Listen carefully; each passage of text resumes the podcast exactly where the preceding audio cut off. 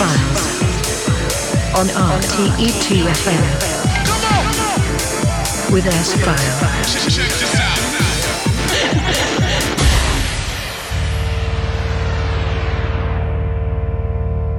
Good evening and welcome to the December edition of the S-Files. With me S-File here exclusive on RTE2FM. I hope you have a very good time since the last edition on uh, RTE with the S-Files. And uh, in this show, I have for you a special program. In the first hour, the best house and techno tunes of the past weeks. And in the second hour, a very, very, very special Christmas old school techno mix for you. We kick off the first hour with a new track from the forthcoming new Shinedoe EP, and this is called Nidra. Ladies and gentlemen, may I have your attention, please? We're now ready for takeoff, so, so please fasten your seatbelts. Yes, my selector. S-File in